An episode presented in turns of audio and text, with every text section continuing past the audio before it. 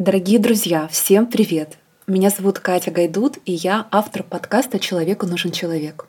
Хочу начать с прекрасной новости. Как вы уже знаете, я заключила сотрудничество с брендом H&M. Для меня честь, что такой культовый бренд стал спонсором моего подкаста.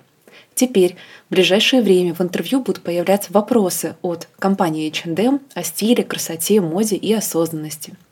Вопросы всегда разные и очень интересные. А сейчас возвращаемся к интервью, и я с удовольствием представляю вам своего нового гостя, Лера Бородина.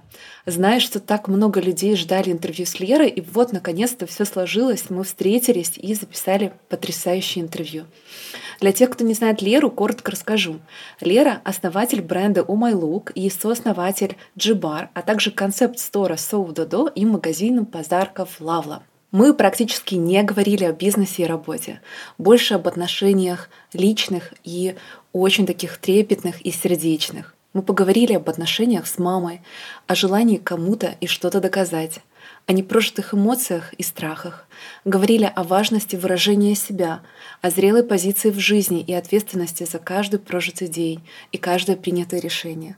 Говорили о внутренней свободе, о том, как уверенность и независимость девушки влияют на отношения в семье и созависимые отношения. Интервью получилось честным в моменте, сильных размышлениях, и я приглашаю вас к прослушиванию.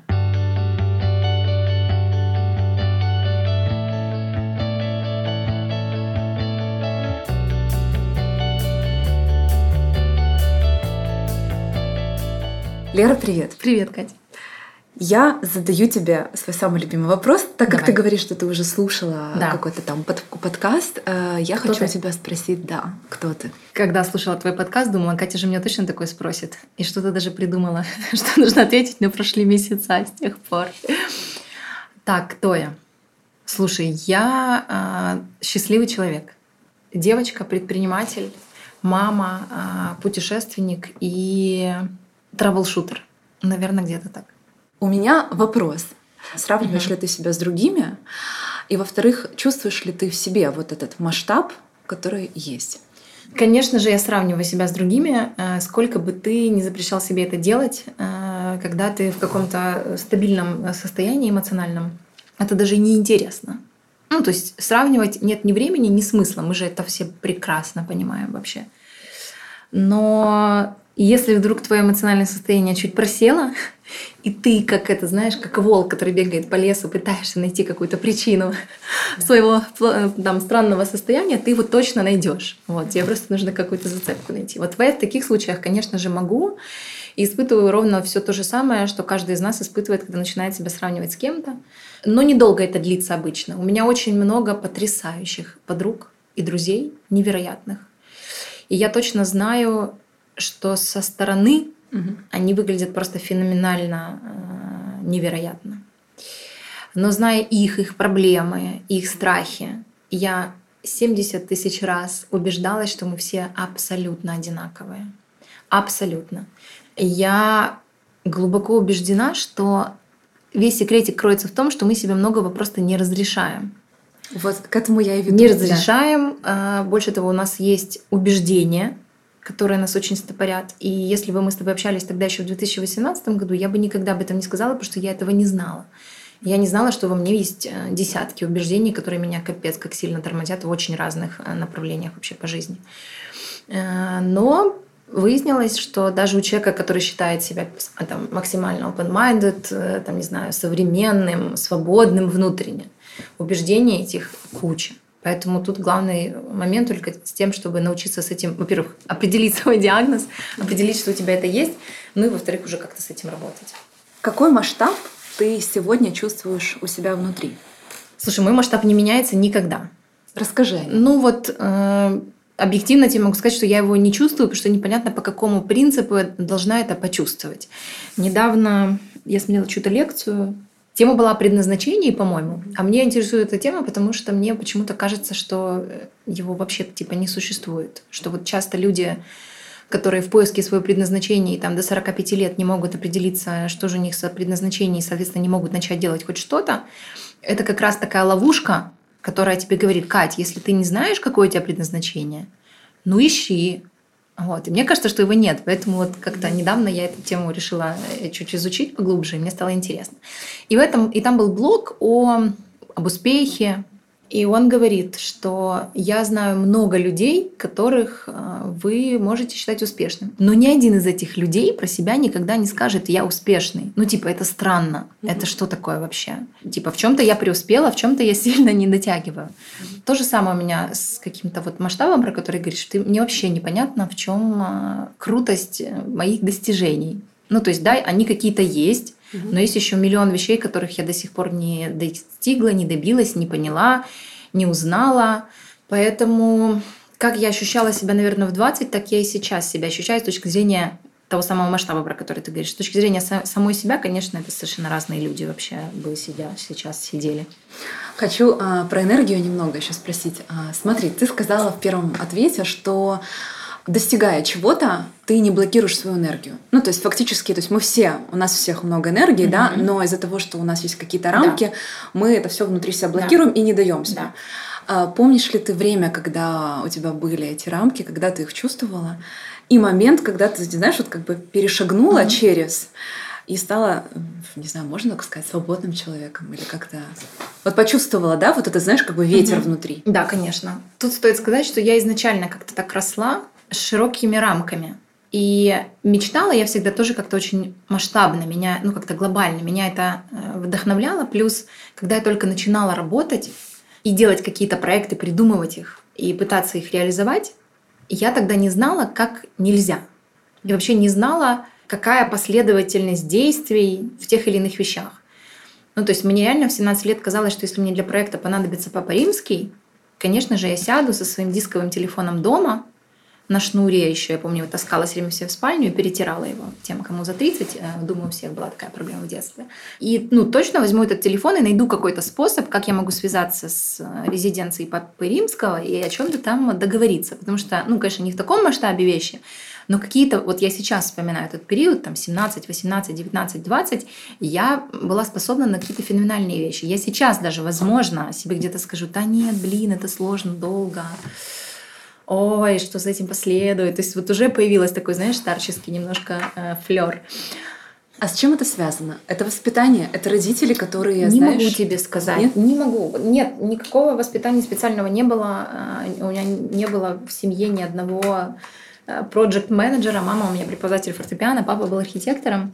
И брат музыкант, который окончил консерваторию и до сих пор музыкант просто на любой, э, буквально на днях э, я переписывалась с Аленой Шпиченко. И Алена пишет мне о какой-то ситуации, я тут же и даю обратную связь и говорю, значит, что я сейчас пойду делать. Она говорит, Леруська, не надо ничего делать, подожди. Ну, типа, я тебе просто говорю, просто, что ты была в курсе. Я говорю, блин, прости, Алена, у меня же так мозг работает по-другому. Говорю, если ты мне что-то говоришь, мне сразу хочется идти это решать. То есть у меня мозг, может быть, там, не знаю, две секунды оценивает эту ситуацию, но на третьей секунде он придумывает способ решения той или иной проблемы, вопроса и так далее. Это происходит чисто автоматически. Меня не нужно к этому мотивировать, потому что если есть проблема, ее нужно прямо сейчас решить.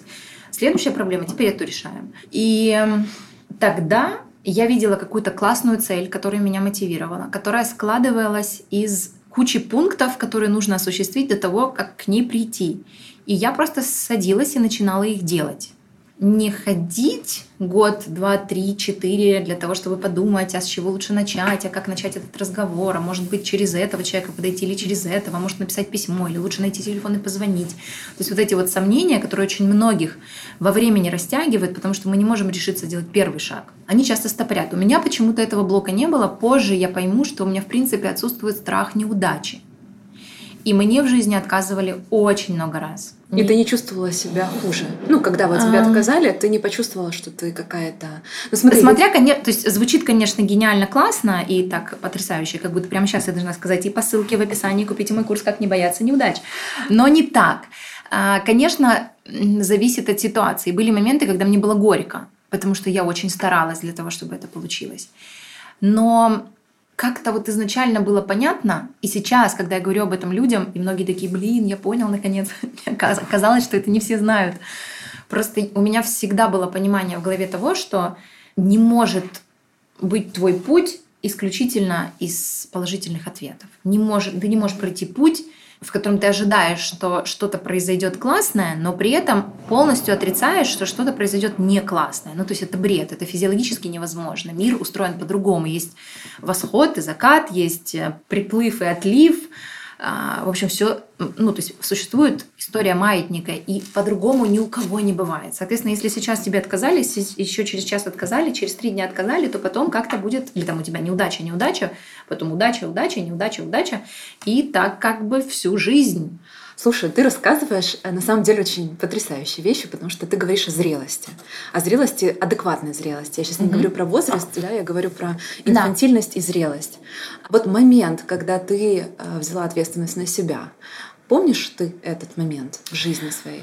А, достаточно, я думаю, рано это произошло. Я не помню прямо утро, когда я проснулась и решила, что все, с сегодняшнего дня ответственность на мне, но как-то это было так постепенно, это осознание приходило как-то, что она глобально на мне, потому что я росла в очень э, классной э, семье с точки зрения там каких-то ценностей, ну, каких-то твердых вещей.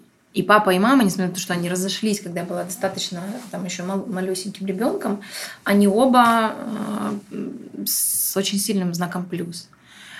Но знаешь, это была какая-то несколько разных факторов. Первый фактор. Я училась в школе в центре. В специализированной школе, это была школа искусств, совмещенная с общеобразовательной. Mm-hmm. Именно поэтому я училась там, потому что моя мама именно хотела, чтобы я училась там. И поступала я туда через э, экзамен по фортепиано в первом классе. Меня взяли в эту школу, и я ходила в две школы, и все мои одноклассники, одноклассники из параллели, все ходили в две школы. И в этой школе был полный замес абсолютно разных людей. Но единственное, что их объединяло, это родители, которые хотели вырастить из своего ребенка интеллигентного человека. Поэтому они отдали кого-то, кого-то отдали на ИЗО, кого-то на народные танцы, кого-то на народные инструменты, на хореографию, на фортепиано, ну, миллион всего. Но дети эти были из абсолютно разных семей. Кто-то был из центра и ходил э, с рюкзаком с часами которые тикали прямо на рюкзаке. Кто-то из очень э, такой, очень скромной семьи. И я как раз была из вот этой тусовки детей из э, семей, которых ни, вообще ничего не могли э, себе позволить особо. И при этом в школе я видела, как бывает по-другому, как дети, например, на летние каникулы, весенние или зимние улетали во Францию, потому что у меня была специализированная французская школа, и у нас это практиковало, практиковалось, и жили там в семьях, возвращались. Я вообще не знала, как это происходит. У меня ощущение, что нам не предлагали такое, но просто где-то в очень близкой параллельной реальности такое происходило. И дети улетали во Францию, возвращались. Мне казалось каким-то невероятным другим миром. И на абсолютно логичный вопрос себе, а точнее на потребность также я тоже хотела в Париж, или я хотела в этот Луар, или там, не знаю, в Бордо, они ездили в Бордо на каникулы. Но я сразу, вот я даже эти вопросы не задавала маме. Почему вот, мам, вот Катя поехала в Париж, а я нет? Я знала ответ на этот вопрос. Моя мама не может позволить себе. А вида у тебя не было? Нет. Не но, но ты, ты же была ребенком. Вот знаешь, это подожди, это вот, э, это знаешь, это как, угу. ну ты заходишь в магазин угу. и говоришь, я хочу эту куклу. Мне просто кажется, что когда ты знаешь, что твоя мама или там родители могут ее купить, но они тебе по какой-то причине не покупают, как я, например, сейчас с детьми. То есть моя старшая дочь хочет себе какой-то навороченный iPhone. Я по абсолютно опять-таки, твердым убеждением не покупаю ей его, потому что, во-первых, это небезопасно, когда у ребенка дорогая техника, во-вторых, ну, блин, Угу. Ну, come on. Ну, то есть это... А, Кому и что ты хочешь доказать? Ну, как бы, да? Вот, э, зачем? Зачем? Угу. Объясни мне, чем этот одиннадцатый iPhone отличается от твоего седьмого, который у тебя сейчас есть, или там восьмого, я не знаю, учитывая, что она старый мой iPhone носит все время. Я, если ты сможешь мне запичить эту идею, как помнишь в этом фильме у Дудя про Кремниевую долину. Я, я раз про это вспомнила, да, когда кота, купи кота, кота я да. презентацию вот. сделала. Да, да, Если да. ты можешь мне объяснить да. э, так, чтобы я поверила тебе, зачем тебе это нужно, я и не подсказываю, хотя есть способы, благодаря которым можно меня заставить купить этот телефон. Но она пока не думалась, и я вот жду. Соответственно, когда, если бы я была своей Соней, где я бы понимала, что мои родители могут отправить меня в Париж, но по каким-то причинам не отправляют, наверное, я бы обижалась. Но тут, ну типа, как ты можешь обижаться на то, на что твоя мама не может повлиять, больше того, она будет, скорее всего, еще и страдать.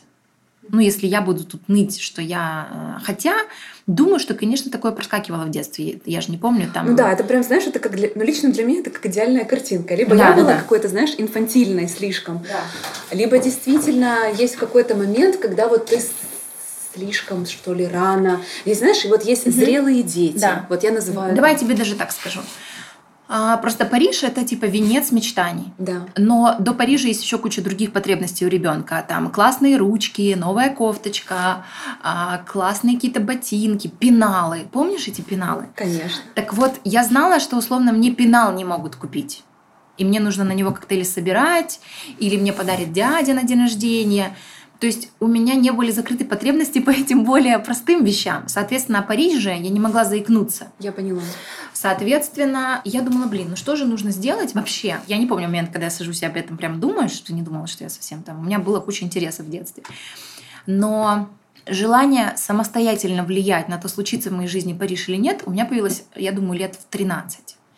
Тогда же я пошла учиться на журналиста в Юнпресс все туда ходили, и там как раз я познакомилась с огромным количеством своей, своих друзей, тусовки, с которыми проведу, там, не знаю, ну, там, лет 10, наверное. Потом с некоторыми из них я до сих пор э, дружу сильно. Это Влад Иваненко, который крестный Маши, и до сих пор мы дружны.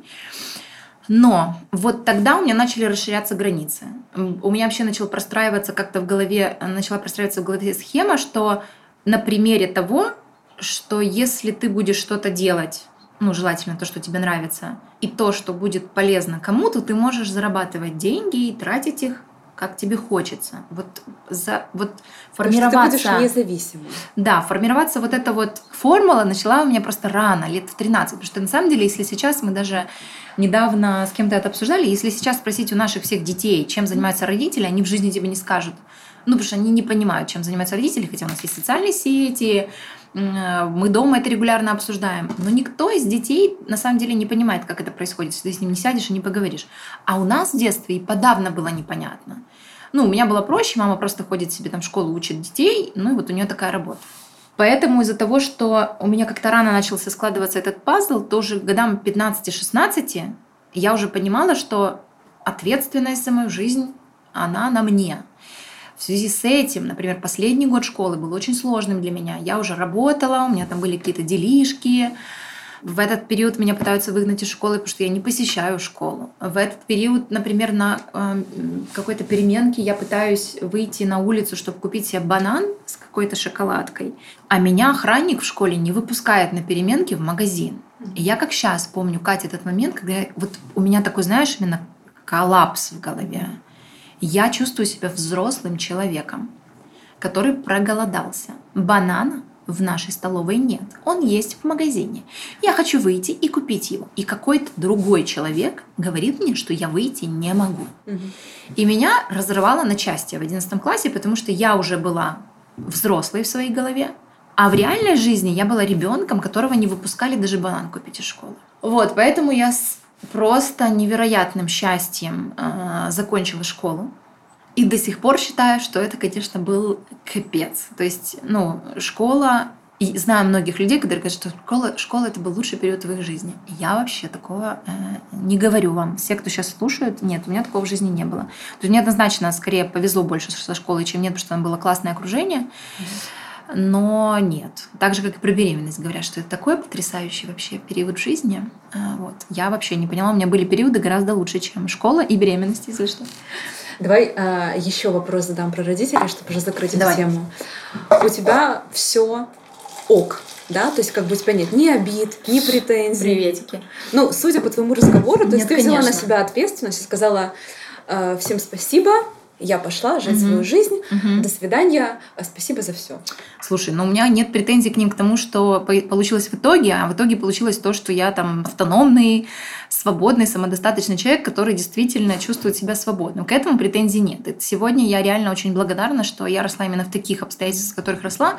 Но я супер ленивая. И э, часто я думаю о том, что если бы я росла в каких-то тепличных условиях, а вот вообще я не знаю, Катя, как бы было, вот вообще, как бы повернулось мое... Э, может быть, я была бы сейчас тренером, э, не знаю, по серфу где-нибудь на Бали, и мне бы этого было достаточно, и я бы ела бы росу, и я не говорю, что это плохо. На самом деле, мне кажется, мы все к этому придем вообще через 7 лет.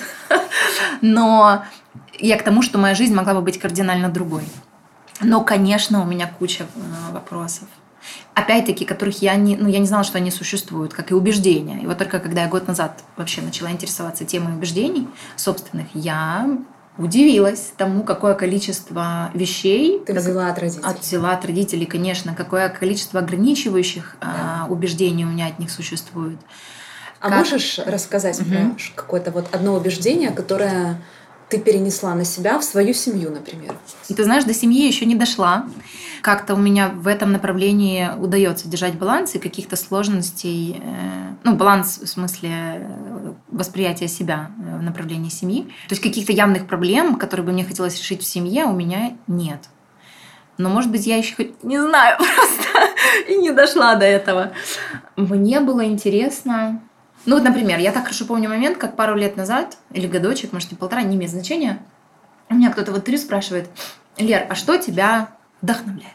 У меня есть действительно э, ответ, что и я так чувствую, что меня сильно вдохновляют успехи других людей, мое окружение, мои подруги, мои друзья, они потрясающие, мне сильно повезло. Но именно в ту секунду, в ту секунду на меня вдруг не зашло. не зашел ответ, от которого я обалдела. Он звучал следующим образом. Я вспомнила, как, будучи 15-16-летней девочкой, когда я уже начинала что-то делать, а я тогда пыталась организовывать концерты артистов, занималась их гастролями, продвижением. И я помню, как моя мама мне сказала, Лер, ну какой-то у нас был конфликт или какая-то была история. В общем, что-то произошло, где моя мама мне сказала, что Лер, ты такая же, как твой папа.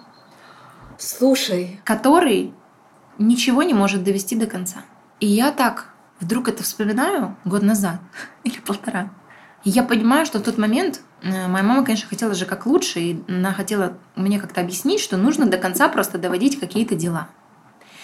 Но во мне это вызвало такую странную э, реакцию, что в какой-то момент мне показалось, что всю оставшуюся жизнь я пытаюсь доказать, доказать своей маме, что я что-нибудь могу довести до конца. Вот. И вот тут я, конечно, удивилась. Потому что, конечно, мне казалось, что я действую совершенно из других побуждений.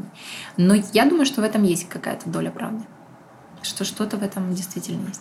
У меня тоже, признаюсь, хорошо, что ты об этом заговорила, у меня другая. У меня тоже мама сказала такую же фразу, только в другом контексте. А ну? А, мой папа очень активный человек. Он творческий, он писатель, а, он постоянно где-то участвует в каких-то, в общем, э, форумах, каких-то там, знаешь, презентациях. Uh-huh. И в какой-то момент мама мне вот прям, знаешь, говорила, слушай, ну вот я постоянно как бы чувствую, что папы нет дома, вот, вот как бы, да, что он очень активный. Uh-huh. И, значит, ну я ее выслушивала, ну как дочка, знаешь, да. то есть как бы я спокойно сидела и говорила, да, мам, я тебя понимаю. А в какой-то момент она, вот в какой-то момент ее как бы, не знаю, знаешь, вот как что-то на нее снизошло, и она развернулась и говорит, а ты, кстати, такая же. И в этот момент я, не, я поняла, что я не У то, меня что... точно такой же контекст. Да. Точно такой же. Папы тоже бесконечно не было дома, он куда-то там летал, что-то строил, занимался какими-то проектами. Ну, как мне сейчас кажется, он жил какую-то свою счастливую жизнь. Угу. Параллельную, да. Да. А нашим мамам это просто было не понять, потому что они другие люди. Угу. Вот и все. Тут вот кроется только этот момент. Абсолютно точно так же. Точно такой же папа. Но э, я вот ты сейчас это проговорила, и если у тебя это доказательство, а у меня это блокировка, знаешь, то есть как бы... И что это, как это повлияло? Я пытаюсь постоянно себя тормозить, угу. да, угу. что да нет, я, я как-то слабее, нет, я не такая активная, да я прикол. нет, это прикол, прикинь, да, хотя на самом деле у меня столько энергии и проектов, и каждый раз, когда мама мне звонит и говорит, Катя, ты столько всего за день сделал, я чувствую себя виноватой. Какой кошмар. Ты знаешь, но квантовый скачок мой личный произошел в момент, когда я прожила ощущ... Э, знание того, что ни ты, ни я не оправдаем ожиданий чужих людей. Точнее, других людей, чужих неправильное слово, других людей. То есть ты, блокируя в себе свою активность, пытаешься же оправдать мамины ожидания. Ну да. Которых другая, на секундочку бы. на самом деле может не быть. Да. И тогда она могла тебе это сказать под влиянием своих каких-то вообще событий жизненных. И на самом деле так не думать вообще. Но учитывая, что у нас нет привычки это обсуждать с родителями, у меня просто не появилась она до сих пор с мамой. Хотя я себя за это прям корю. У меня есть список вопросов, которые мне очень важно задать. Но я не начинаю этот разговор. Мне опять кажется, что она расстроится. мне опять кажется, что она начнет себя в чем-то винить. Она и так всю жизнь себя в чем-то винит бесконечно. И это как раз то, что мне сильно мне не, ну, не, не подходит. Но тут обратная история. Наши родители точно так же не должны оправдывать наших надежд. И мы точно так же, если предполагаем, что мы, ну, то есть, если мы с тобой хотим, чтобы нас приняли такими, какими мы есть, мы точно так же должны сделать по отношению к своим родителям. А я ему свою дико люблю, но у меня были очень длительные периоды, когда дольше 20 минут я не могу спокойно с ней проводить. Я начинаю нервничать, меня начинает что-то раздражать. При том, что объективно уже, когда Андрей появился в моей жизни, Андрей мне говорит, Лера, она ничего для этого не делает, я клянусь тебе. Ну, типа, я смотрю со стороны. Я сторонний наблюдатель, Всё, я могу Ну, типа, ты, оценить. ты перегинаешь палку. И я думаю, блин, какого черта я переги- перегибаю палку, если я тоже нормальный человек? И я начала об этом думать. И тут такой прикол, что смотри, своего мужа, своих друзей, своих коллег, дело, которым мы занимаемся, мы все это выбираем. Даже когда нам кажется, что мы не выбираем, мы выбираем это. Своих родителей и своих детей мы не выбираем. У нас нет вариантов, типа «Доброе утро, Катя, к вашему вниманию 6 мам. Какой бы вы, за какую вы голосуете?» Где тут три «да»? Нет такого. А у нас все равно есть какие-то представления о том, какая должна быть эта идеальная мама, идеальный папа, идеальный ребенок. Но прикол в том, что нет этого выбора. И твоя задача принять полностью. Потому что ты хочешь, чтобы тебя приняли. То есть эта история, знаешь, вот вчера у меня вечером был заплыв в сторис э, в сторону клиентоориентированности. Есть главное правило. Если ты хочешь построить бренд, который полюбят, первое, что ты должен сделать, это полюбить всех первым, всех клиентов. Клиентами мы называем клиентов, которые приходят к нам за услугами, и внутренних клиентов. Это сотрудники, бывшие сотрудники. Вот первое, что ты должен сделать, сам полюбить первым. Все, безоговорочно. Нашла ли ты выход из вот этой сложной какой-то, их сложных взаимоотношений выйти? Ну, то есть как вот, знаешь, вот как ты это прожила? Ты сказала, что ты это прожила. Как? Опять-таки несколько факторов. Во-первых, я становлюсь старше, и эм, мои дети становятся старше. И я за собой замечаю неприятные моменты. Ну, потому что ты, когда рожаешь ребенка, ты думаешь, ну вот теперь я покажу, Как нужно воспитывать? как нужно, да. И вот все мы точно знаем, что мы будем делать со своими детьми, когда они появятся. Вот, вот они появляются. И ты такой, в смысле? Как это? А получается, что твой ребенок вообще не такой, как ты. Ты-то знаешь, как нужно вести себя с таким человеком, как ты. Ну, потому что ты был маленький, и, возможно, ты еще не забыл. Но прикол в том, что твои дети это тоже не ты. Вот. А еще больше э, меня нагребло, когда я узнала, что может быть два ребенка, и они разные. То есть мало того, что ты к одному тут привыкал, что нужно по-другому, а тут фигач, у тебя второй, и они уже разные между собой. Ну, короче.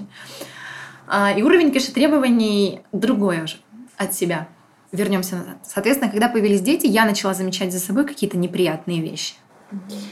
Что я здесь неправильно поступила, тут неправильно отреагировала. И э, у меня просто принято извиняться перед ними, если я накосячила, хотя и это тяжело, скажу честно. Ну, то есть, если, например, с Машей, когда она маленькая, ну, вообще с ребенком, когда он маленький, с ним попроще, чем с Соней, которая абсолютный подросток уже. То есть, вот вчера она ездила с подружками гулять э, в парк Наталка, она одолжила у меня футболку, а, надела свои бусики, мои какие-то бусики, э, у нее есть своя косметичка, она накрасила себе тени, пришла ко мне утвердить, все ли ок, не сильно ли ярко, и поехала. То с ней, то есть я уже понимаю, что там есть внутренняя организация, конкретная, Мгм. простроенная, и ты уже там не с ребенком говоришь, а вот уже с человеком. И возвращаясь к вопросу, как я решила вопросы с мамой, э, во-первых, я сама стала мамой и начала замечать, что я тоже не котик. Не всегда. Как бы мне этого не хотелось. Второй момент. Одновременно с этим моя мама сильно повзрослела. То есть, э, в принципе же говорят, что после 30 ты вдруг начинаешь ощущать конечность жизни. Что до 30 у тебя всегда есть ощущение того, что все-все-все впереди. Все-все-все. И вот сейчас я тут налажал, сейчас тут не успел, сейчас туда не поехал, тут, э, там, не знаю, там, не знаю, прожил лишних три года в каких-то отношениях неприятных, но ничего-ничего, у меня-то все еще впереди. Вот после 30 ты начинаешь по-другому чувствовать время. Я даже когда-то нагуглила график, по которому видно и четко понятно, почему мы чувствуем, что время летит быстрее сейчас, и это совсем по-другому ощущается, чем когда тебе 15 или 9 или 20. Потому что, сейчас я попробую, нет у нас визуализации, извините, у нас подкаст, но я попробую объяснить, а вы сейчас закрываете глаза и представляете. Представьте себе, что вам 5 лет, и один год жизни – это одна пятая всех ваших впечатлений от жизни. То есть вот если взять за 100% угу. все твои 5 лет жизни, то пятый год – это 20% твоей жизни. Угу. Когда тебе 30 лет, твой 30 год – это одна тридцатая уже твоей прожитой жизни и одна тридцатая твоих впечатлений. Соответственно, если представить жизнь, вот график жизни, подробленный на 5 частей – а график жизни один и тот же, потому что до сегодняшнего дня мы с вами прожили ровно столько, сколько прожили. И у нас нет ощущения какого-то барометра внутри организма, что вот мы живем там, не знаю, до 100, предположим, и вот 30 – это треть, а впереди мы чувствуем еще две таких трети. Нет, мы чувствуем ровно то, что мы чувствуем на сегодняшний момент. Будущего не существует в нашем сознании. Соответственно, это одна прямая жизни, она у всех одинаковая. Пятилетки, десятилетки, двадцатилетки, тридцатилетки, пятидесятилетки. И вот когда тебе 30, твою эту прямую потребили на 30 частей. И каждая часть меньше. Из-за этого жизнь чувствуется быстрее, потому что время действительно сжимается. Так вот, моя мама повзрослела. И я начала понимать, что будет так не всегда вообще. В-третьих, я как-то начала собой заниматься больше. И в очередной раз пришла к абсолютно простейшему выводу, что э, нас же раздражает не человек, а что-то, а реакция внутри нас. То есть есть какие-то триггеры. Есть офигенная история, где автор а, описывает ситуацию, в которой он зашел в Нью-Йоркское метро. А, это не был час пик, поэтому людей было достаточно, как для Нью-Йорка, я думаю, всегда. Но просматривался вагон. Он сел, и через пару остановок в этот же вагон зашла семья, папа и двое сыновей, мальчиков возраста, там, типа 8-10 лет. И эти мальчики отвратительно себя вели. То есть они прыгали, кричали, кого-то задирали, дергали, бегали по вагону, орали. Их папа сел рядом с этим нашим автором, закрыл глаза и молча ехал. Мальчики продолжали разносить вагон. Люди по сторонам уже начали шептаться, и было понятно, что максимально люди недовольны тем, что происходит в вагоне с этими детьми, и тем, что папа никак на это не реагирует. Он говорит, я тоже сидел в недоумении, это просто, ну, типа, какая-то жесть. Э, что это вообще такое, когда твои дети разносят вагон, а ты сел и отошел вообще, уснул. Ну, займись как-то, возьми на себя ответственность за своих детей. И он его окликнул, а мужчина открыл глаза, и он говорит, слушайте, э, ваши дети очень сильно мешают. Вы могли бы что-то с этим сделать? Он говорит, да, простите, пожалуйста, э, конечно же, да, я сейчас разберусь, просто мы едем из клиники, в которой 30 минут назад умерла моя жена и мама этих ребят. Поэтому я сейчас немножечко, ну, типа, не в, не в состоянии и думаю, что, наверное, для них это тоже... Ну, то есть, видимо, это какая-то реакция. Сейчас я с ними, конечно, поговорю. И пошел решать вопрос с детьми. Но именно в эту секунду контекст обстоятельств сменился кардинально. И до того, как произошел этот диалог, эти два а, ребенка выглядели просто невоспитанными, а их папа хамом, которому все равно на мнение окружающих людей и на покой окружающих людей. Спустя этот диалог контекст изменился в корне. Соответственно, то, что нам подвластно, это принятие решения. То есть смотри, вот что-то произошло, а вот наша реакция. Но между событием и реакцией существует маленький такой буфер, в рамках которого мы берем на себя ответственность решить, как мы будем к этому относиться. Соответственно, от этого буфера, от нашего решения в нем зависит наша реакция на все события, которые нас раздражают. И так вроде как я и стараюсь всю жизнь жить. Но когда это касается, вот, знаешь, кого-то близкого или кого-то, или каких-то обстоятельств, в которых ты можешь дать себе эту слабинку, пропустить этот буфер и дать волю своей реакции – не получается в таких случаях. Но если поработать с собой, поговорить об этом контексте, в рамках которого тебе что-то раздражает, и сменить эту парадигму, я думаю, что полегчает надолго. Мужчины. Да. Есть ли у тебя обида на мужчин угу. или страх угу. мужчин? Угу.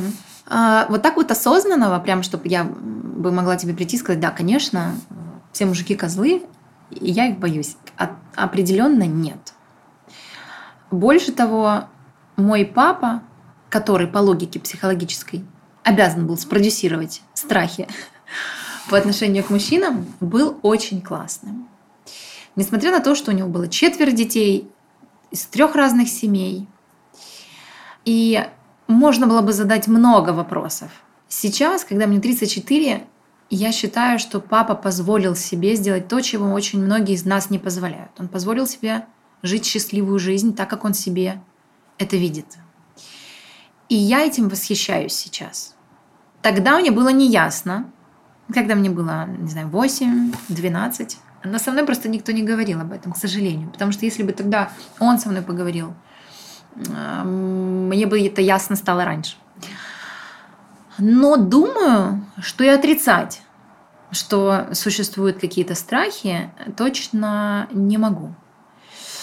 И то, что я сейчас ощущаю, например, я нахожусь в лучших отношениях в своей жизни. Нахожусь в них скоро как 9 лет. Ну, типа, Кать, это настолько много для меня, я не могу тебе передать. То есть я, в принципе, всегда была в отношениях. Угу. И я всегда стратегически... Мне вообще были неинтересны романы на неделю. У меня никогда не было курортного романа. У меня были какие-то длительные отношения, но их можно пересчитать на пальцах одной руки, двух пальцев. А так, это всегда были какие-то долгосрочные отношения. Минимальные длились полтора года, а остальные по три. И больше того, когда я была в отношениях по три года, мне тоже это казалось много. Но помнишь, тогда у нас просто жизнь чертилась на меньшее да, количество да, лет. Да, да. Вот. В этих отношениях в большей степени могу сказать, что я чувствую себя свободной от зависимости. А что ты имеешь в виду? Объясняю. Я знаю, что я в этих отношениях исключительно потому, что я люблю этого мужчину и хочу с ним сейчас быть. Никаких других причин, которые... Ну, давай так объясню. Вот у меня были отношения первые. Три года я жила с парнем. У нас прям были такие, знаешь, э, мексиканские отношения. Мы постоянно ругались, э, мирились. Но я прямо... Я как там даже съезжала к подружкам. Но я помню момент, когда думаю, блин, ну вот что я пойду к подружкам? И вообще, сейчас от него уходить это же мне что, нужно квартиру какую-то снимать надо, наверное. То есть я могу тебе сейчас это сказать, потому что, ну, во-первых, это были юношеские отношения, во-вторых, я уверена, что есть факторы, которые влияют все-таки на то, ты там пойдешь все-таки решать эти отношения, или ты скажешь себе, Лера, хватит. Да, ты должна идти и снимать квартиру. Ну и так и произошло когда в какой-то момент все-таки. Но есть вещи, которые все равно тебя могут стопорить. Что подумают другие? Что скажут дети, если они есть, а, что скажут родители, будешь ли ты снимать квартиру или вообще что с тобой будет. Вот таких вещей, которые бы якорили меня в этих отношениях, их, их либо нет, либо они минимально влияют. Думаю, что максимально влияют, конечно, дети. Если вдруг мы захотим разойтись, конечно, вопрос того, как тут все правильно разрулить, а, будет первым но других причин нет. Почему? Потому что ты отвечаешь за себя, потому что у тебя потому есть... что у меня есть возможность обеспечить себя и своих детей. У вас отдельный бюджет? У нас бюджет на что-то совместный, на что-то отдельный. Отдельный он э, лишь по той причине, что мы оба предприниматели. И невозможно, когда ты заработал каких-то денег, принести их домой. Угу а я оттуда, Андрей, например, заработал деньги, принесет все деньги домой. И я такая думаю, класс, возьму эти деньги, открою джибар еще один. Ну, типа, это странно. Да, да. А, соответственно, зарабатывая деньги, мы на них сами рассчитываем. То есть я понимаю, что вот у меня сейчас есть деньги, я хочу запустить какой-то новый продукт или новый проект. Или у меня их сейчас нет. Или, ну, то есть я, потому что я занимаюсь предпринимательством, у него точно так же. Но при этом, конечно, у нас есть общие траты, или эм, затраты, которые только на Андрея, и я вообще к ним не, э, не касаюсь, которые касаются семьи.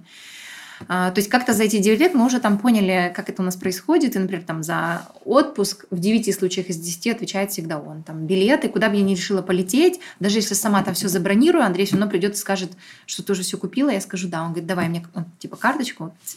Не знаю, мне интересно, а ваш муж знает вашу карточку? Он мне каждый раз ее спрашивает. Уже мог бы где-нибудь пометочку себе сделать. И он мне, допустим, там сразу возвращает эти деньги, потому что он считает, что, конечно, он должен это все оплачивать. Вот, поэтому я вообще сильно сильно внутренне топлю. Угу. И когда я пришла к этому, я вдруг поняла, что вот да, меня, мне это сильно отзывается. Мне кажется, что моя личная миссия, каждый раз, когда говорю моя миссия, мне как таким пафосом попахивает жутким. Но так принято говорить, что у человека есть какая-то миссия. Так вот, моя сделать так, чтобы экономически свободных женщин в мире или в нашей стране было больше. Я реально верю в то, что это путь правильный. Что плохого в зависимости? Э, ну, потому что любая зависимость это не свобода. Вот есть свобода, есть. Э, смотри, у меня просто свобода моя сильная ценность. Может, так не у всех просто. Но ведь смотри, можно пользоваться. Ну, я условно говорю, да, есть э, жены, которые, э, у которых мужья зарабатывают угу. деньги, у них есть там две карточки. Да и они не чувствуют себя несвободными. Да. То есть они чувствуют себя полными обладателями денег, которых зарабатывает муж, Офигенно. потому что э, как бы я тоже сопричастна там да. Э, бизнесу, я там да. наполняю еще что-то, да. воспитываю детей да. и так далее. Да. Ведь это тоже есть такой это момент. офигенно. Значит, у тебя есть какой-то момент, когда ты... Но вот... я знаю такое количество историй, таких, которые в какой-то один день очень плохо заканчивались по разным причинам. Никто из нас, Кать, никто из нас не застрахован от того, что завтра твой муж влюбится в другого человека. Это естественно. И это не предательство. Потому что любовь – это очень тонкая материя, очень тонкая. Да, возможно, мы понимаем и принимаем, что любовь в какой-то момент проходит, и остается партнерство, семейное партнерство, в рамках которого вам вместе хорошо, вы друг другу доверяете, вы друг друга уважаете, у вас общие дети, и вы так договорились. Возможно, нет какой-то сильной страсти, сильной любви, но вы живете в партнерстве, и вам отлично, и вам не нужны другие люди. Но вдруг что-то меняется. Больше того, завтра ты можешь влюбиться в другого человека. Не потому, что ты не любишь своего мужа, а потому, что такие ситуации бывают. Они бывают, и они происходят прямо сейчас, пока мы сидим с тобой здесь на э, Лыбецкой. Где-то в мире это происходит. И вот что происходит тогда? Ты либо должен себе сказать, нет, я не дам возможности себя чувствовать счастливым в новых отношениях. И такое тоже случается прямо сейчас очень много раз. 80%, мне кажется. И немножко обидно, что ты не... Вот опять-таки, повторюсь, у меня там очень твердая такая ценность свободы. Хотя, конечно, не могу тебе сказать, что я на 100% свободный человек. Конечно, нет. Куча раз есть какие-то моменты, под которые мне нужно подстраиваться или где нужно делать выборы не всегда в пользу себя, конечно же. Но если с собой ты можешь договориться и управлять собой, то другим человеком, любым, это твоя мама, папа, твой ребенок, твой муж, твой брат, твоя сестра, твой сотрудник. Ты не можешь управлять другим человеком. Никак. И ситуации, когда женщины, которые живут с мужем и действительно не просто их наполняют, а действительно участвуют в жизни, э, даже с точки зрения бизнеса, советами, поддержкой, закрытием каких-то вопросов, оставались наедине с собой и своими детьми где-нибудь за пределами зоны комфорта, так это назовем, их тоже тысяча. И это мой страх. Ну, потому что ты это пережила. А, я пережила это. Я, будучи маленькой, это переживала, потому что мы жили с мамой вдвоем. Ну, я, мама и мой брат. И я понимала, что моя мама не может это изменить, потому что она такой человек. Она и так работала на трех работах, точнее, она работала в школе или ездила по частникам, и она старалась как могла. Но так получилось, что в нашей стране преподаватель фортепиано, который закончил консерваторию, преподает фортепиано, ну, как бы он никогда не мог стать богатым. Вот, хотя, например, в той же Европе, в Америке, это даже сейчас. Недавно с кем-то мы говорили, и я узнала, что частный урок игры на фортепиано стоит 50 долларов у кого-то. Я думаю, вот моя мама бы, главное, ей не говорить, она бы обалдела. Причем у какой-то девочки, там, типа 25 лет, которая тоже там закончила или училище, или... Я даже знаю, у кого. Да? да. Или фортепиано, или... Короче, или к концу, не имеет значения. И на самом деле, господи, вот никогда в жизни у меня не было вопросов к чьим-то гонорарам. Если ты так себя оцениваешь, круто. Если есть люди, которые готовы за это платить, это идеальный матч. Но моя мама бы никогда в жизни не смогла бы э, определить так стоимость своих, э, своей работы. Соответственно, этот страх сформировался в детстве, и благодаря ему, в том числе, э, я этот страх меня тоже вдохновляет. Ты знаешь, вот здесь, конечно, обратная сторона мужчины еще срабатывает. Да. У нас же мужчины какие? А, ну, им важно контролить, им важно знать, что они мужчины, да, что они вот пришли, да. выложили, да. семья сыта. Да. Ну, я так, знаешь, Конечно. как бы утрированно Конечно. говорю, семья сыта, Конечно. женщина сыта, Конечно. довольна. Конечно. Похвалите меня, погладьте по голове, Конечно. как бы вот я. А я это вообще такое. не мешает одному другому.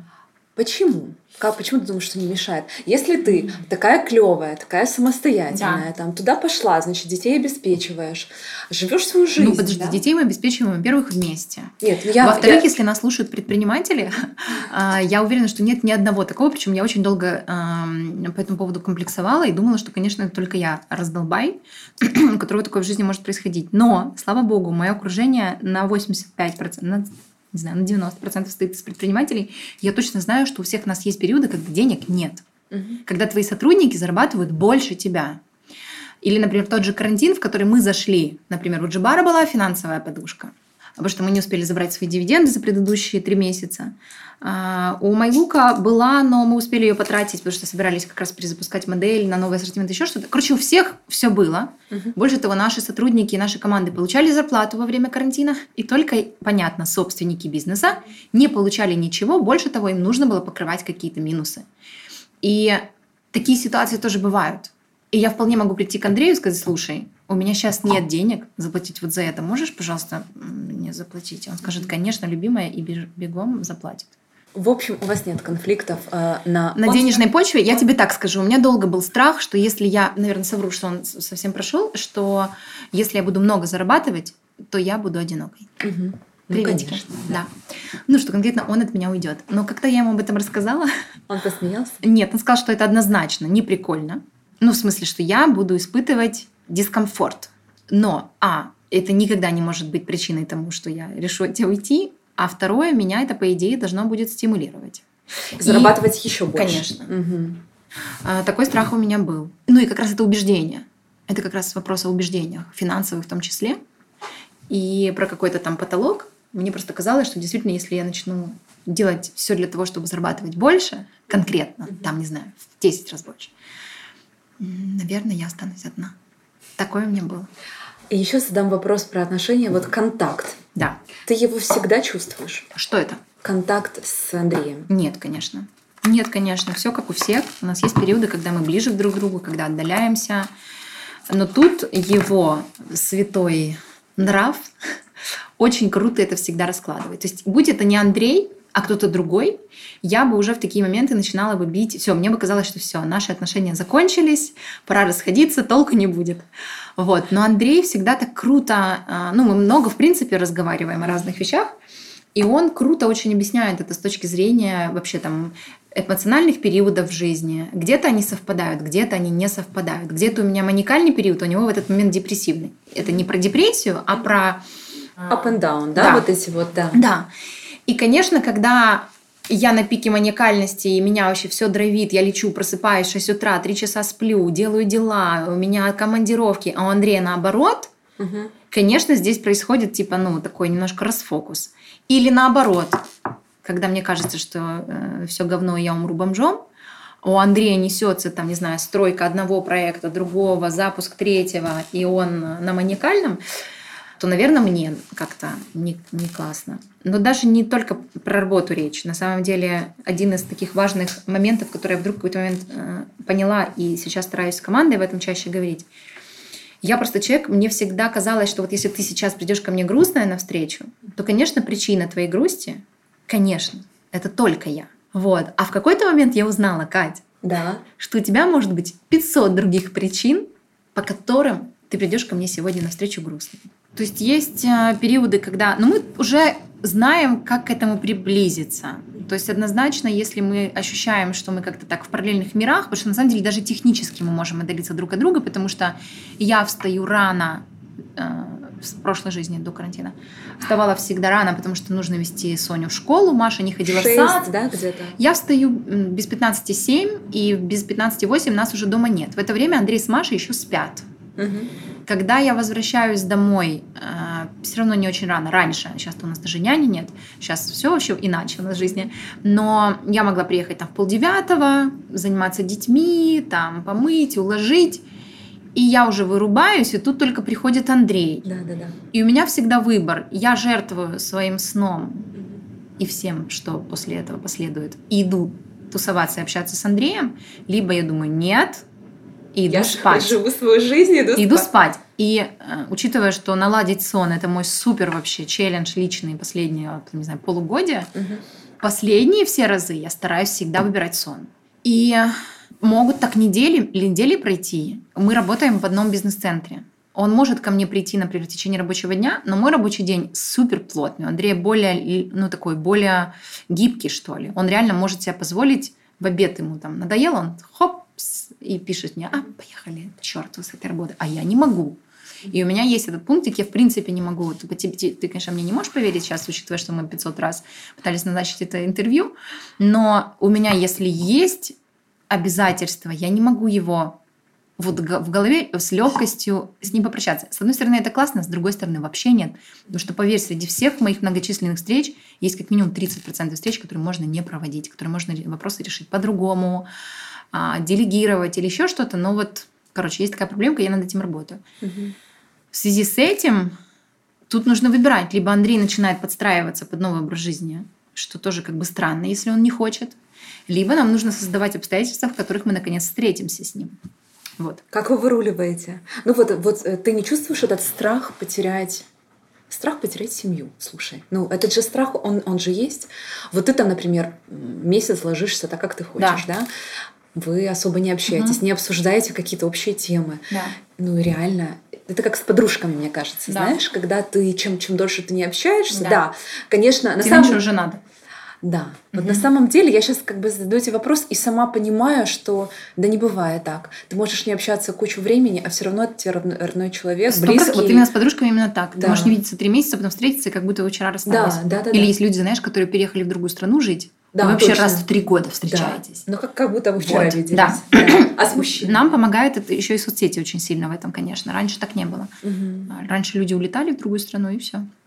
А сейчас я знаю, что она завтракала на завтрак в своем там в Лос-Анджелесе, и э, никаких вопросов нет. Угу. А с мужчиной одним моим. Во-первых, мы такие моменты отстреливаем. В нормальной жизни мы всегда куда-то уезжали вдвоем, и мы много путешествовали вдвоем, гораздо чаще, чем путешествовали с детьми. Потому что как раз для нас это было вот это время, которое нет никаких отвлекающих факторов. У нас сто процентов есть э, наше время и опять-таки раньше, когда мы были чуть-чуть свободнее. Ну сейчас я найду няню, обещаю, и тоже у нас наладится жизнь.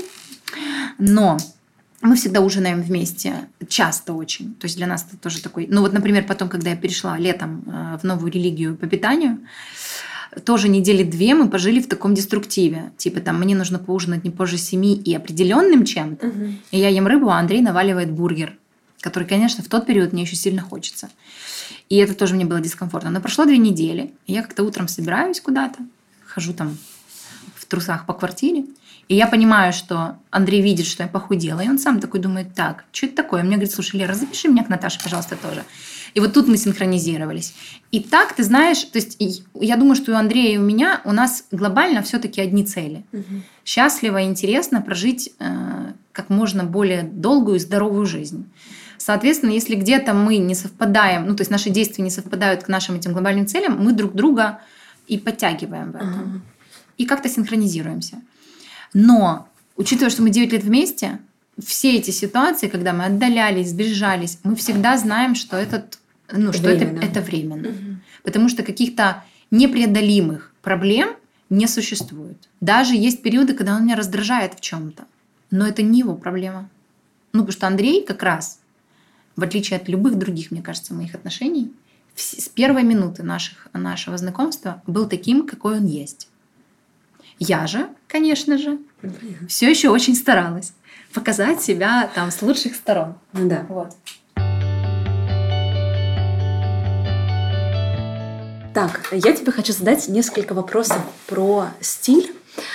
Ага. У моего подкаста появился спонсор. Классно. Кто? Это H&M. Прик... Точно, я видела. Да, видела да. И историю. как раз вот этой компании есть три вопроса. Да, я классно, надеюсь, давай. что ты не будешь против. Конечно. Я задам их. Оля, привет. Как бы ты описала свой стиль? Комфортный для меня, конечно. Больше того, скажу честно, он комфортный был всегда. Если мне комфортно было в мои 17 на каблуках 13 сантиметров и в короткой э, кожаной куртке или джинсовой, которая открывала спину в минус 30, э, мы все так ходили тогда, и нам было не холодно. Вот это для меня загадка. Реально было не холодно. То и сейчас так. Мне прям супер важно, чтобы было комфортно, и чем дальше, тем больше. Я благодарна а, всему а, рынку fashion за то, что он дает нам такую возможность, и ты не выглядишь не модным, mm-hmm. когда ты комфортно одет. При этом а, вот все дальше мне кажется, что я буду скатываться к минимализму. И я просто ощущаю, ну вот я считаю, что я супер, я супер классический потребитель всех трендов. И я вообще не трендсеттер, я trend follower. И это мне очень помогает э, в работе и в жизни, потому что когда у меня происходит осознание какое-то, значит, я понимаю, что сейчас это будет происходить у всех, либо уже происходит. Что часто, когда ты трендсеттер, ты опережаешь какие-то события и не всегда можешь быть уместным, не всегда можешь угадать какие-то вещи. Мне так кажется. Поэтому, например, история с потреблением разумным, а, про которую я знаю очень много, потому что мы в этой э, как бы, индустрии работаем, то есть с точки зрения бизнес-модели я всегда считала, по-прежнему считаю, что это реально модель э, самого ближайшего будущего. Но с точки зрения потребителя mm-hmm. я все еще не могла отделаться от того, что мне все нужно купить. И так продолжалось очень долго. Я приезжала в Лондон, заходила в КОС и не мерила ничего. Я заходила в Селфридж и не мерила ничего, кроме джинс. Но я их не покупала раньше никогда. И мне это приносило невероятное удовольствие. Я приезжала домой, развешивала это все вот этот год стал для меня вообще офигенным. А, и если бы можно было 220 как-то характеризовать, мне он как раз сильно понравился. Но, Катя, я полгода пытаюсь расчистить свой гардероб и избавиться от лишнего, мне все еще не получается. При том, что я практически ничего не покупаю, потому что я, ну, у меня нет привычки покупать в Украине вещи или онлайн, или буквально несколько магазинов, в которых я что-то покупаю. Обычно со мной эти приступы случаются за границей. Может быть, кстати, это тоже как-то связано. Но вдруг мне действительно захотелось иметь супер лаконичный, простой гардероб, который даст мне свободу. Потому что когда у тебя много всего, тебе нечего надеть. Это проверено очень, ну, годами. Потому что ты запутался в этом. Запутался, что выбрать, прям... что с чем, как. И а, есть вероятность, что рано или поздно я вообще приду к трем парам одинаковых джинс, белой футболки и э, все. Зависит ли твоя одежда и стиль от настроения? Конечно. Вот Конечно. как, как ты это ощущаешь? У тебя бывает, там, скажем, а, не знаю, плохое настроение, что ты надеваешь? Или хорошее? Не так немножко. Э, скорее, э, я выбираю одежду, исходя из того, как я хочу себя чувствовать в течение этого дня. Плохое или хорошее настроение э, никак не влияет на то, что я выберу, потому что выбрать я себе все равно должна что-то, в чем я буду себе нравиться. А вот в каком образе и как я хочу себя чувствовать, зависит от того, что на мне надето. Это будет платье и там маленький каблук, или это будут кроссы, широкие джинсы, или это будут, не знаю, настроение может быть разное. То настроение, в котором я хочу прожить этот день, оно диктует то, что я надену утром. Поэтому у меня, к сожалению, нет привычки складывать вещи с вечера.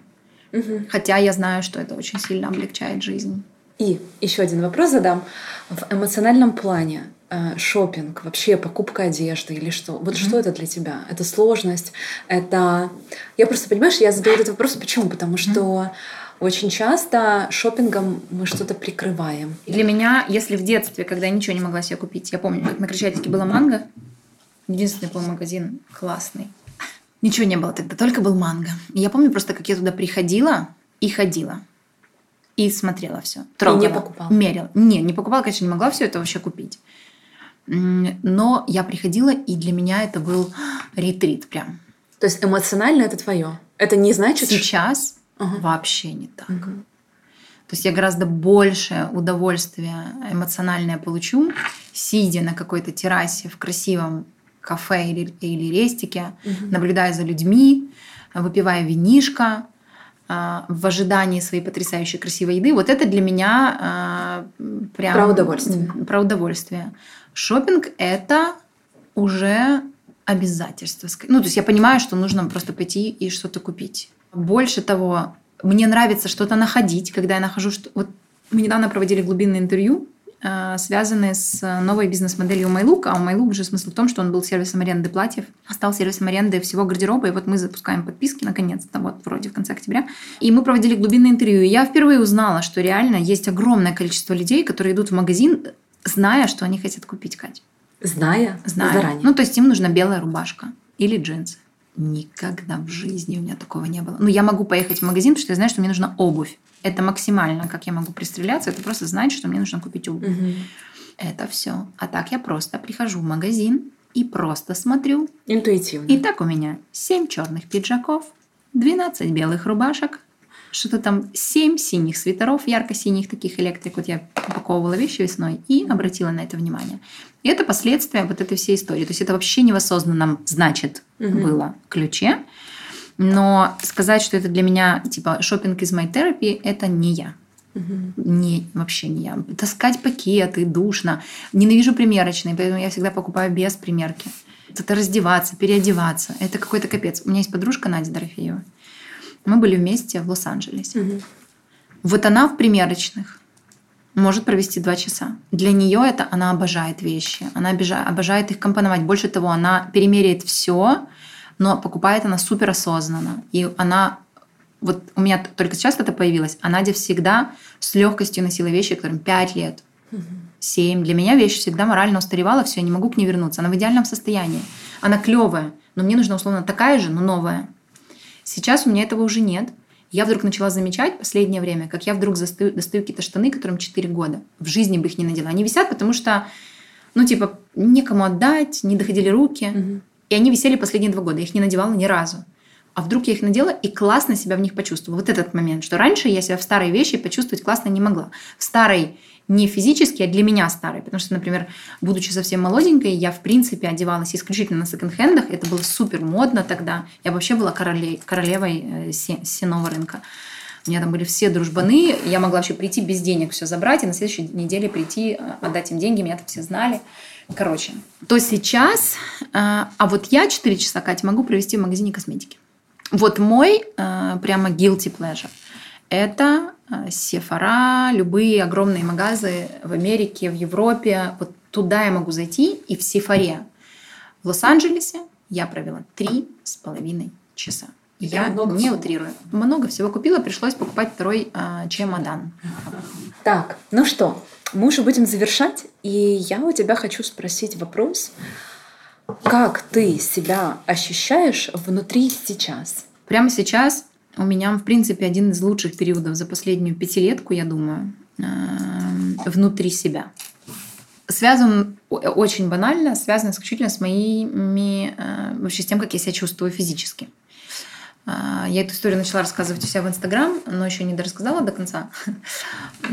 Она про то, что физическая нагрузка, эмоциональная нагрузка, любая нагрузка не дается же нам в один день. Угу. То есть нет такого, что сегодня я безработная 5 лет, а завтра я управляю пятью бизнесами.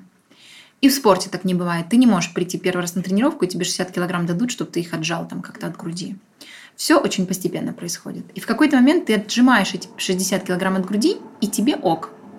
И точно так же и моя нагрузка, а, она была постепенной. А вот мое физическое состояние, пока нагрузка увеличивалась, состояние ухудшалось. И я чувствовала себя плохо физически. Усталость? Усталость. Но мне всегда казалось, что это логично, потому что я просто много Работаешь. работаю. И тут еще, знаешь, такая э, сноска. Если бы ты меня спросила, как успевать столько делать, я бы тебе ответила, что нужно просто быстрее делать. Когда-то у меня был э, инсайт на какой-то съемке, я снималась в каком-то рекламном ролике и ждала момента, когда нужно зайти в кадр, и наблюдала за съемочной командой. Они у меня были как в замедленном кино. Режиссер что-то крикнул оператору. Оператор к нему идет. Он что-то отвечает, вот тот идет, проверяет, и они на это тратят так много времени. Мне, я сидела, и меня подмывало сказать, ребят, вы просто быстрее это делаете. Не потому что я куда-то спешила, просто неумолимо утекало время нашей жизни. Соответственно, помимо того, что мы много делаем, мы быстро делаем. Я быстро делаю. И мне казалось логичным, что когда ты много и быстро делаешь, ну, конечно, ты не можешь, наверное, чувствовать себя полным сил.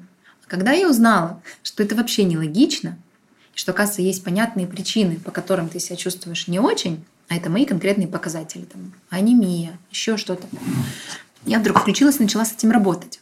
А работать оказалось совсем несложно. Тебе всего лишь нужно сделать то, что сказал тебе врач.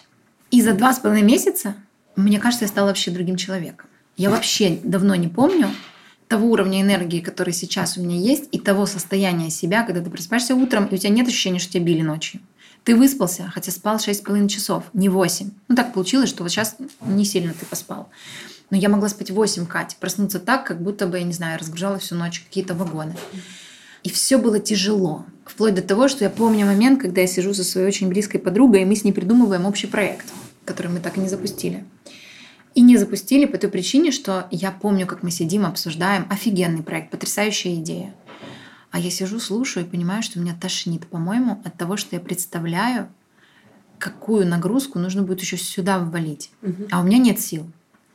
Я никогда не занималась спортом, не потому что я ленивая, как оказалось. Точнее, я всегда считала, что ленивая, конечно, мне это вообще не интересно. Вот сейчас я такая сижу и думаю, так, наверное, я таки займусь спортом. У меня впервые появились на это силы. Я не могла им заниматься, потому что не было физических сил. Я не понимала, что это связано не с нагрузкой, а с моим состоянием. Поэтому вот эта вся, когда череда обстоятельств закрутилась, и я наконец выбрала себя э, как приоритетный проект – а, оказалось, что это единственный верный путь. И когда ты выбираешь себя как э, свой главный проект, то после этого ты можешь запустить еще пять проектов с подружками и почувствовать от этого радость, а не тошноту. Вот, поэтому я рада. То есть получается, что ты не так давно впервые выбрала себя? Конечно. Это... До этого как было? Нет, до этого... Эм... Делаю то, что должна, я не знаю. Нет, делаю то, что я придумала, конечно, да. и то, что... Но при этом ты не ощущала себя, в свое состояние? Потому что ты не можешь, оно же постепенно происходит. А, то есть, если ты заболеваешь, вот, ну, когда у нас ангина, угу. вчера ты был здоров, сегодня ты проснулся, у тебя болит горло. Класс, нужно идти его лечить. Тут как раз я супер ответственная. Я ну, там, э, как раз обожаю быстренько пойти к врачу, решить свою проблему, вылечить ангину, вылечить там еще что-то, если есть проблема. Но когда ты не понимаешь, что она есть, да. ты ею не занимаешься. И в какой-то момент выяснилось, что так можно было. Больше того, это же не, опять-таки, не из вопроса, что там у тебя рука отпала. Угу. И ты должен решать этот вопрос. Он такой очень эм, как бы фоновый. Но уровень энергии в первую очередь, конечно, зависит. То есть я просто в какой-то момент поняла, что мне недостаточно сейчас того уровня энергии, который у меня есть. Что мне нужно сделать, чтобы его изменить? Ответила на этот вопрос и просто начала это делать. Потому что каждый из нас знает, что нужно делать. Каждый. Но, к сожалению, нам все время потом кажется, что ладно, еще нормально, еще протяну. Ну, как-то еще ж, нужно просто что-то делать. раньше, да. Вот. А когда ты вдруг выбираешь это начать делать, получаешь результат, сейчас, конечно, я вообще не понимаю, что э, это было. Зачем я так долго ждала? Так классно, оказывается, может быть. Я хочу закончить интервью. Ты сказала о том, что ты счастливый человек. Угу. Что тебе нужно для счастья? Ой, мне вообще много всего нужно для счастья. Но ощущение счастья мы, конечно, испытываем, я думаю, все в какие-то микромоменты. Но эти микромоменты относятся к очень многим областям. То есть, там, не знаю, приехав на ужин к своим друзьям за город, я сильно могу быстро ощутить остроту счастья вообще, что вот у меня такие друзья, и мы так сидим, и вот какие-то новые люди, они классные ощущаю всегда счастье в каких-то классных разговорах или когда что-то новое узнаю. Читаю книгу, смотрю что-то. Прям меня вот так вот. Ощущаю счастье, когда ем вкусное что-то. Глобально, конечно, мое счастье зависит от правильного ответа на вопрос, делаю ли я то, что я хочу, и окружена ли я теми людьми, которыми бы хотела. И знаешь, такой прикольный прием когда по поводу команды. Угу. Когда ты должен себе представить, что ты всех уволил, и задать себе вопрос, кого из тех, кого ты только что уволил, ты снова бы нанял на работу. И часто бывает такое, что, блин, ну не всех. А почему тогда вы вместе работаете? Так и с окружением. Вот если у тебя возможность была сейчас раздружиться со всеми, с кем бы ты потом обратно хотела бы задружить? И вот я бы тебе сказала, что со всеми. Но это тоже путь, не, и так было не всегда. Конечно, в моей жизни были токсические, токсичные отношения, зависимые отношения, угу. были и был э, марш не туда сто процентов. Угу. Просто как только ты начинаешь чувствовать конечность жизни, ты начинаешь бодрее делать что-то для того, чтобы ответить на оба этих вопроса утвердительно. И поэтому сейчас могу тебе сказать, что на оба вопроса могу тебе ответить утвердительно. А когда ты последний раз чувствовала счастье?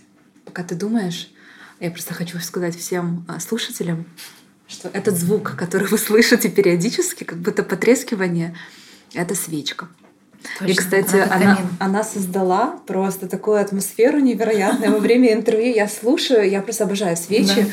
И у меня прям, там, знаешь, ритуалы перед сном. Mm-hmm. Значит, я зажигаю свечу утром, когда я делаю йогу. Да. То есть у меня просто муж немного сходит с ума, Серьезно? потому что он аллергик.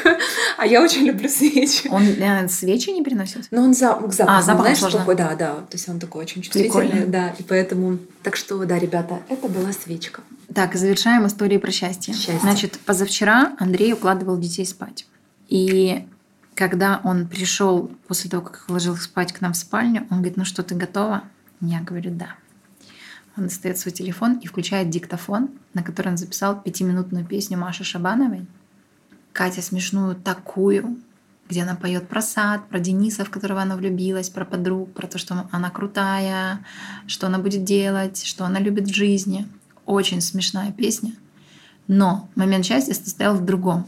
Я видела, как Андрей слушает песню Маши, как он вообще, в каком он восторге. И вот, типа, ты понимаешь, что это поет Маша, Андрей в восторге, и какой-то такой был момент супер э, приятный, счастливый. Класс. Да. Твой посыл людям, которые будут слушать подкаст. У каждого из нас, мы же проживаем разные периоды жизни, и у нас у каждого из нас есть какие-то вещи, которые мы, э, до которых у нас никогда не доходят руки. Потому что нам все время кажется, что знаешь, вот эта прекрасная история про списки дел, в которых есть вещи, которые срочно и важно, угу. не срочно и важно, срочно и не важно, не важно и не срочно. И так получается, что почти 100% времени мы всегда заняты делами, которые срочно и важно. А загадка, разгадка э, покоя и счастья лежит в том, чтобы начать делать то, что не срочно, но важно. Это то, что по-настоящему сильно влияет. Вот. И я хочу всем нам с вами пожелать, наконец, э, воспитать эту привычку, начинать делать именно это. И именно для себя. Спасибо тебе. Тебе, Кать, спасибо.